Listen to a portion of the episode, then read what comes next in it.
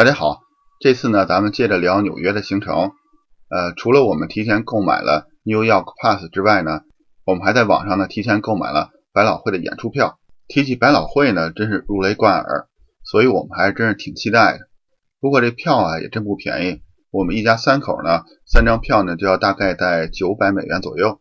这个演出呢就是《狮子王》，呃，纯粹是为了小孩去看的，也不知道这个比喻合适不合适。就像我从北京来的呢。但是从来没去老舍茶馆看过这个演出，而我们去纽约呢，就一定想去看看百老汇的演出。另外呢，就是一定要提前订好酒店，因为我们暑假去的纽约的酒店已经非常贵了。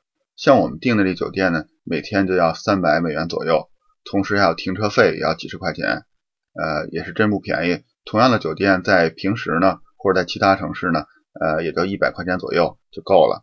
所以，我们这次纽约的行程呢，主要的花费就是一是酒店，第二是百老汇的演出，第三呢就是 New York Pass。虽然是暑假去的，花费可能会多一点，但我发现呢有一个好处就是人多。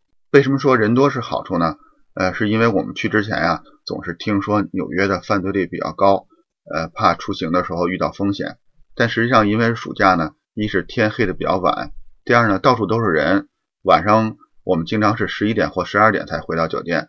这个时间啊，在市中心的时候，包括我们从地铁口出来走到酒店的过程中呢，路上都有很多的人，所以我一点没有这种不安全的感觉。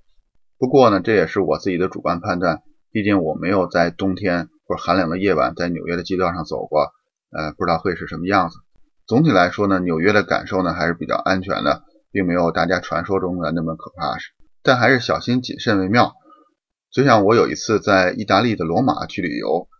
白天一天呢都玩的特别开心，见到的人呢也很友善，这样呢就放松了警惕。但是在晚上啊，坐地铁回酒店的路上呢，钱包在地铁上就被人偷了。我觉得主要原因呢还是自己放松警惕了。所以呢，不管到哪里去玩，纽约也好，还是其他的城市，总是小心为妙。呃，尤其是对像我这样大大咧咧的朋友。另外，人多的好处呢就是热闹。对于我们从加拿大一个小城市来的人来说呢，看到这么多人呢也不容易。以前呢住在北京呢，天天呢一上街呢就是这么多人，都习惯了。但是现在在温莎住了两年，也真是很少见到满街都是人的样子。但是我们确实也遇到一点不开心的事儿，就是在时代广场附近的街道上啊，有几个扮成卡通形象的人呢跟我们合影。合影完之后呢，他翻出一个小牌儿，小牌儿写着我要小费。我还问他说你照相之前也没说跟我们要小费的事儿。就在这个时候啊，周围的好几个扮成卡通形象的人呢。就把我们围在一起了，我们倒也不是特别害怕，毕竟是在闹市之中，周围呢都是游客。最后呢，我们还是给了他们几块钱小费作为了事。所以带小孩去纽约旅游的朋友们呢，如果在马路上看到这种卡通形象主动上来跟你合影的话呢，还是小心为妙。但毕竟他们也只是要点小费，不会有太多的对你的伤害。咱们再说说纽约的交通，对咱们游客来说呢，最方便的出行方式呢，还是坐地铁。地铁的优点呢，就是方便快捷。坐出租车呢，价格也算可以接受。像我们坐出租车呢，从帝国大厦出发呢，到无畏号航空母舰，大概的费用是在二十美元左右。还有一种方式呢，就是坐 New York Pass 里边包括的旅游观光巴士。这个巴士呢是双层的，顶上这层呢是开放的，但是它呢也只能作为观光用。你要凭它去赶路呢，就是太着急了。我们坐这个观光巴士呢，主要是为了打盹儿。比如说从大都会博物馆那里呢是没有地铁站的，所以我们在那儿呢坐上这个旅游观光巴士，坐几站坐到地铁站，再去其他地方。还有呢，就是纽约的景点实在太多了，看不过来，我们就坐在旅游观光巴士上面。比如联合国的那两栋大楼，我们在旅游巴士上看到呢，就觉得满足了。不想再下车进里面去参观了。不过有一条观光巴士线路呢，我们还是挺喜欢的。它是只有傍晚才有。它的线路呢是从市中心的 Midtown 出发，然后一直向南到南部的 Downtown，从 Downtown 呢再穿过中国城，然后呢它再通过著名的布鲁克林大桥来到布鲁克林区，在这里呢经过主要的街道，最后呢再回到曼哈顿的岛上。回到市中心，对于我们这种时间非常紧张、没有时间安排去布鲁克林的景点去玩的人来说呢，这个线路还是不错的。另外呢，他回到市中心的时候呢，路两旁的霓虹灯呢都已经亮起来了。这时候咱们坐在开放式的观光巴士的二层，夜游这个曼哈顿呢，还是挺养眼的。下面呢，咱们再聊聊具体的景点儿。首先呢，肯定是自由女神像。就连左边美国这样的英语教学片呢，第一集的故事呢，都安排在自由女神像边上。这个女神啊，并不在曼哈顿岛上，她在曼哈顿南边的一个小岛上面。从曼哈顿南边的一个码头呢上船，开时间不长呢，就可以到这个岛上了。船呢，在到达岛之前呢，会绕着这个小岛呢，基本上绕半圈，让你能看到自由女神像的正脸。这个时间呀，也是拍照的好机会。另外呢，还有很多游船的项目，比如在无为二航空母舰边上呢，也有很多码头。观光船呢，从这里出发，逆时针呢，绕着曼哈顿岛呢转半圈。出发点呢，就相当于九点钟的位置，然后走到六点钟的位置呢，就能看到自由女神像了。过了自由女神像呢，再从布鲁克林大桥下面穿过，继续往前呢，走在三点钟的位置，在这里呢，也能看到曼哈顿岛上呢。很多的高层的建筑，要去看纽约的全景呢，当然去上帝国大厦。去帝国大厦呢，一定要赶早，晚一点呢，就会浪费很多时间在排队上面。等我们到了上面的观景平台呢，看到纽约的全景呢，还真是被震撼了。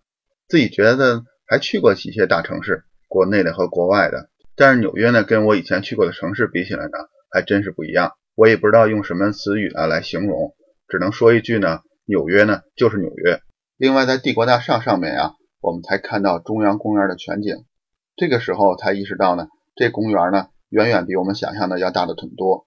能在曼哈顿这种寸土都不止寸金的地方呢，有这么一个巨大的公园呢，不由得呢不佩服这个城市规划者的用心。虽然表面上呢是牺牲了一部分用地，但是它所带来的整体效益呢肯定是正面的。我们在帝国大厦呢看到是白天的纽约，到了夜晚呢。我们又跑到洛克菲勒大厦的楼顶呢，去看夜幕下的纽约。虽然已经晚上十点钟了，我们还是在楼下呢排了一个小时的队。等到了楼顶呢，虽然夜景呢没有白天实际上看起来那么震撼，但还是觉得排队的时间呢也不算冤枉。在市中心呢，当然就是时代广场，还有百老汇的演出。